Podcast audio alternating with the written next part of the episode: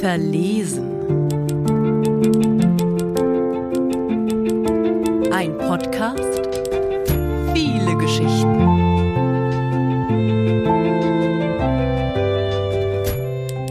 Ella. Ella wohnte schon seit Jahren elegant mit Robert am Kanal. Und als sie am Morgen des 12. Mai zum ersten Mal aus dem Fenster blickte, stürmte es bereits. Robert würde heute Abend landen. Wahrscheinlich saß er schon im Flieger. Sie überlegte ein bisschen, aber sie konnte sich nicht mehr an den Namen der Stadt erinnern, aus der er diesmal kam. Vorgestern hatten sie zum letzten Mal telefoniert. Da hatte er es ihr natürlich erzählt. Irgendein Fest hätten sie dort gefeiert. Neujahr? Robert erzählte am Telefon immer irgendwas von seinen Reisen. Das war lieb gemeint. Er dachte bestimmt, es würde sie interessieren. Wie jeden Morgen schob jetzt der Mann, den man immer an seiner blauen Mütze erkennen konnte, sein Fahrrad über die Brücke. Jeden Morgen, wenn sie mit ihrem Tee am Fenster saß und eine Zigarette rauchte, sah sie den Mann, der sein Fahrrad langsam über die Brücke schob. Begegnet war sie ihm noch nie. Sie wusste nicht einmal, wie sein Gesicht aussah. Er kam nämlich immer von diesem Ufer her. Und sie konnte ihn also aus ihrer Wohnung im dritten Stock nur von hinten sehen, wie er mit seiner blauen Mütze auf dem Kopf über die Brücke auf das andere Ufer zulief, wo er dann hinter einer Kreuzung verschwand. Einzig an seiner Mütze, dem Fahrrad und daran, dass er allen winkte, die er traf, erkannte sie ihn jeden Morgen und fragte sich, ob er wohl in die Arbeit ging oder aus reiner Lust einen Spaziergang am Kanal unternahm. Wegen des stürmischen Wetters war heute kaum jemand auf der Straße, den er hätte grüßen können. Und Ella sah, wie er sich nach vorne beugen musste, um vom Wind nicht umgeworfen zu werden. Mit einer Hand hielt er seine Mütze fest und mit der anderen sein Fahrrad. Nun war es kurz vor acht, und sie hörte die Kinder aus der Wohnung drüber die Treppe hinunterpoltern. Kaum waren sie unten aus der Haustüre, begannen oben die Eltern zu streiten. Wie hellhörig das Haus war, hatten Ella und Robert erst herausgefunden, als die alte Besitzerin, die vorher über ihnen gewohnt hatte, gestorben und an ihrer statt die Familie mit den zwei Kindern dort eingezogen war. Die Namen der Eltern konnte sie sich einfach nicht merken. Er arbeitete, soweit sie sich erinnerte, in der Werbebranche. Und sie? Lehrerin vielleicht? Oder verwechselte sie sie jetzt mit einer anderen Frau in diesem Haus? Ihre Tochter ging jedenfalls, wie Ella früher auch, ins Palett und war wirklich ganz und gar goldig. Hin und wieder begegnete sie ihr auf der Treppe, wenn sie gerade im rosafarbenen Tütü vom Unterricht kam. Wie alt mochte sie sein? Wohl kaum älter als acht. Sie war leider zu schüchtern, sich mit Ella zu unterhalten. Sie murmelte immer nur eine Begrüßung in sich hinein und huschte die Treppe hinauf. Wann legten Kinder wohl ihre Schüchternheit ab? Sie selbst war ganz gewiss nie so schüchtern gewesen wie dieses Nachbarsmädchen. Manchmal kam es Ella vor, als sei sie selbst mit der Zeit eher schüchterner geworden zumindest misstrauischer. Es schien, als verlören manche Kinder mit dem Alter ihre Skepsis gegenüber der Welt, und andere verlören im Gegenzug ihr Vertrauen. Kaum hatte Ella das Fenster einen Spalt geöffnet, um den Zigarettenrauch hinauszulüften, schlug es ihr entgegen, und ein Windstoß brauste herein und verteilte ihre Notizen im Zimmer. Der Sturm zog an den Bäumen, riss die zarten Blätter von den jungen Zweigen und fegte pfeifend um die Häuserecken, als wolle er die Welt dort draußen glatt schleifen oder aufräumen. Alles, was zu locker nur herumlag, fortwischen. Sie blickte wieder aus dem Fenster, und genau in diesem Augenblick flog dem Mann mit dem Fahrrad die Mütze vom Kopf, wirbelte aufgeschreckt durch die Luft und landete schließlich im Kanal. Der Mann versuchte noch nach ihr zu schnappen, ließ dabei sogar sein Fahrrad fallen. konnte aber schließlich nichts weiter tun, als der Mütze dabei zuzusehen, wie sie sich mit Wasser vollsog und schließlich langsam darin unterging. Nun sah sie zum ersten Mal den Kopf des Mannes. Er war hinten kahl.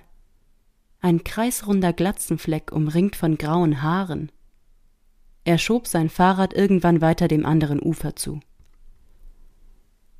Ob sie nicht mal was Politisches schreiben könne? hatte Marcel sie gefragt. Die Leute, so sage er, seien jetzt wieder politischer. Die wollen jetzt alle was Politisches lesen. Verstehst du, Ella? Dieser persönliche Kram interessiert die nicht mehr. Was er sich denn unter politisch genau vorstelle, hatte sie ihn gefragt. Ich denke, darüber solltest du dir am besten selbst Gedanken machen, wenn du überhaupt noch mal was veröffentlichen willst. Willst du das denn überhaupt noch?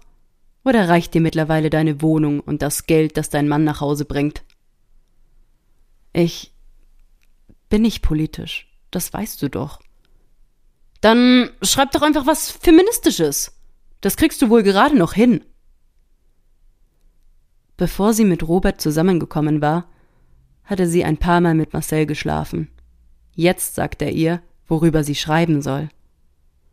Anscheinend trifft er sich jetzt mit irgendeiner so jungen Lyrikerin. Das weiß sie von Tom, der immer irgendwie alles weiß. Roberts Flug landet um 19 Uhr. So steht es in ihrem Kalender. Aber natürlich, hatte sie ihm vorgestern am Telefon gesagt, hole ich dich ab.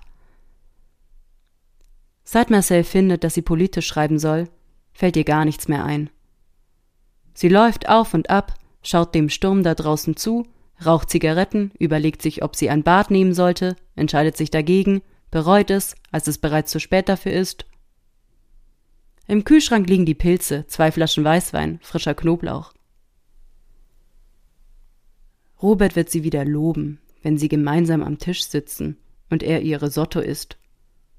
Er wird ihr sagen, wie glücklich er sich schätzen kann, so eine wie sie zur Frau zu haben.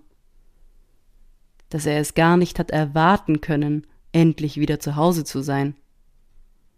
Und dann wird er ihr was schenken, was er irgendwo da draußen für sie gekauft hat, damit sie sich freut.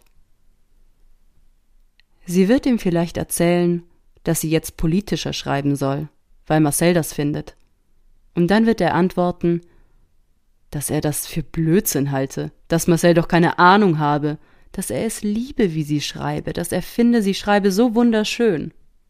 Wenn es ganz schlimm läuft, wird er sie gleich zu Anfang fragen, was sie denn heute wieder Schönes geschrieben habe. Wohlmöglich öffnet er sich genau, während er das sagt, den obersten Knopf.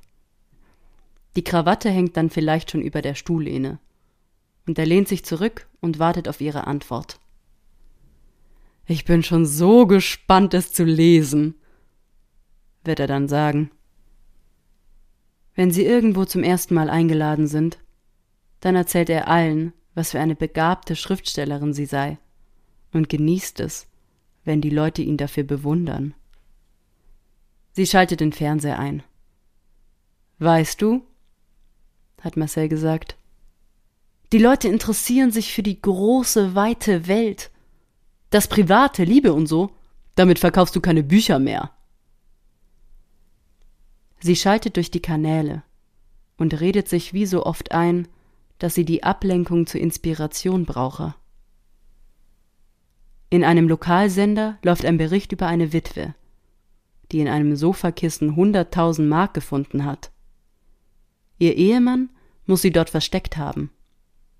Jährlich, sagt die Fernsehstimme, fänden Leute hierzulande hunderte Geheimverstecke ihrer verstorbenen Verwandten.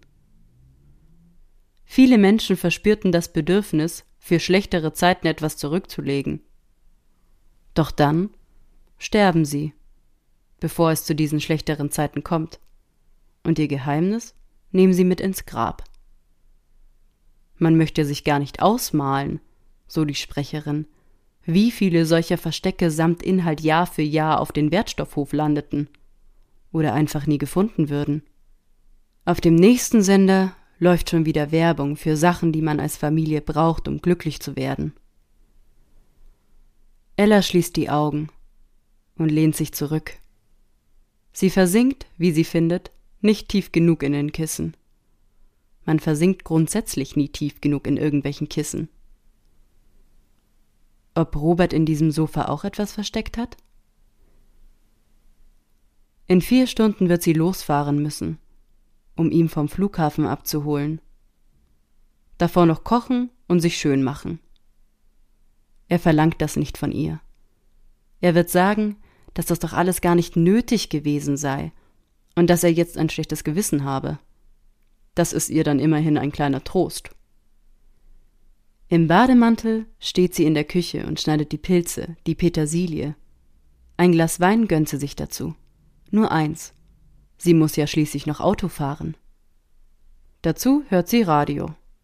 Im Verkehrsfunk berichten sie von entwurzelten Bäumen, einer ausgebüchsten Kuhherde und umgestürzten Lastwagen. Außerdem und das hätte sie sich nun wirklich auch selbst denken können, sei der Flughafen wegen des Sturms bis spätestens morgen Abend gesperrt. Alle Flüge würden zu Flughäfen in Nachbarsländer außerhalb der Gefahrenzone umgeleitet. Ein paar Mal versucht sie Robert anzurufen, aber sein Handy ist aus. Wahrscheinlich steuert seine Maschine jetzt Paris an oder Rom, vielleicht Amsterdam. Sie macht den Herd und das Radio aus und gießt sich ein weiteres Glas Wein ein. Als es dunkel wird und es nichts zu geben scheint, was man tun könnte, zieht sie ihren Mantel an und geht auf die Straße. Der Wind schlägt die Haustüre hinter ihr zu. Sie muss die Augen zukneifen, weil die Luft voller Staub, Schmutzkörner und kleiner Äste ist. Das Rauschen hat etwas Beruhigendes. Ebenso die stetige Kraft, die sie in eine Richtung drängt und gegenüber welcher sie sich behaupten muss. Sie stemmt sich gegen den Wind die Brücke hinauf. Als sie in der Mitte angekommen ist, steht da schon der Mann und schaut über die kleine Mauer ins aufgepeitschte Wasser. Sie stellt sich neben ihn und schaut ebenfalls hinunter. Suchen Sie was? fragt sie. Nein, sagt der Mann. Ich bin einfach gerne bei so einem Wetter draußen. Er beginnt eine Geschichte aus seiner Kindheit zu erzählen, in der es irgendwie um Wind und einen zugefrorenen See geht. Ella versteht nur die Hälfte, weil die Worte fortgerissen werden. Wo ist denn Ihr Fahrrad? fragt Ella irgendwann. Oh, sagt der Mann. Ich habe es dem Sohn meines Hausmeisters geschenkt. Er hebt den Kopf und schaut in die Ferne, wo die Baumwipfel ächzend um sich schlagen. Es war mir eigentlich nur eine Last. Ich schiebe es ja doch immer nur neben mir her. Er macht eine Geste, als würde er höflich seinen Hut ziehen und geht davon. Als sie wieder in ihrer Wohnung ist, kippt sie das Risotto in den Müll und ruft Marcel an, was er gerade mache und ob er schon gegessen habe. In einer halben Stunde könne sie überall sein.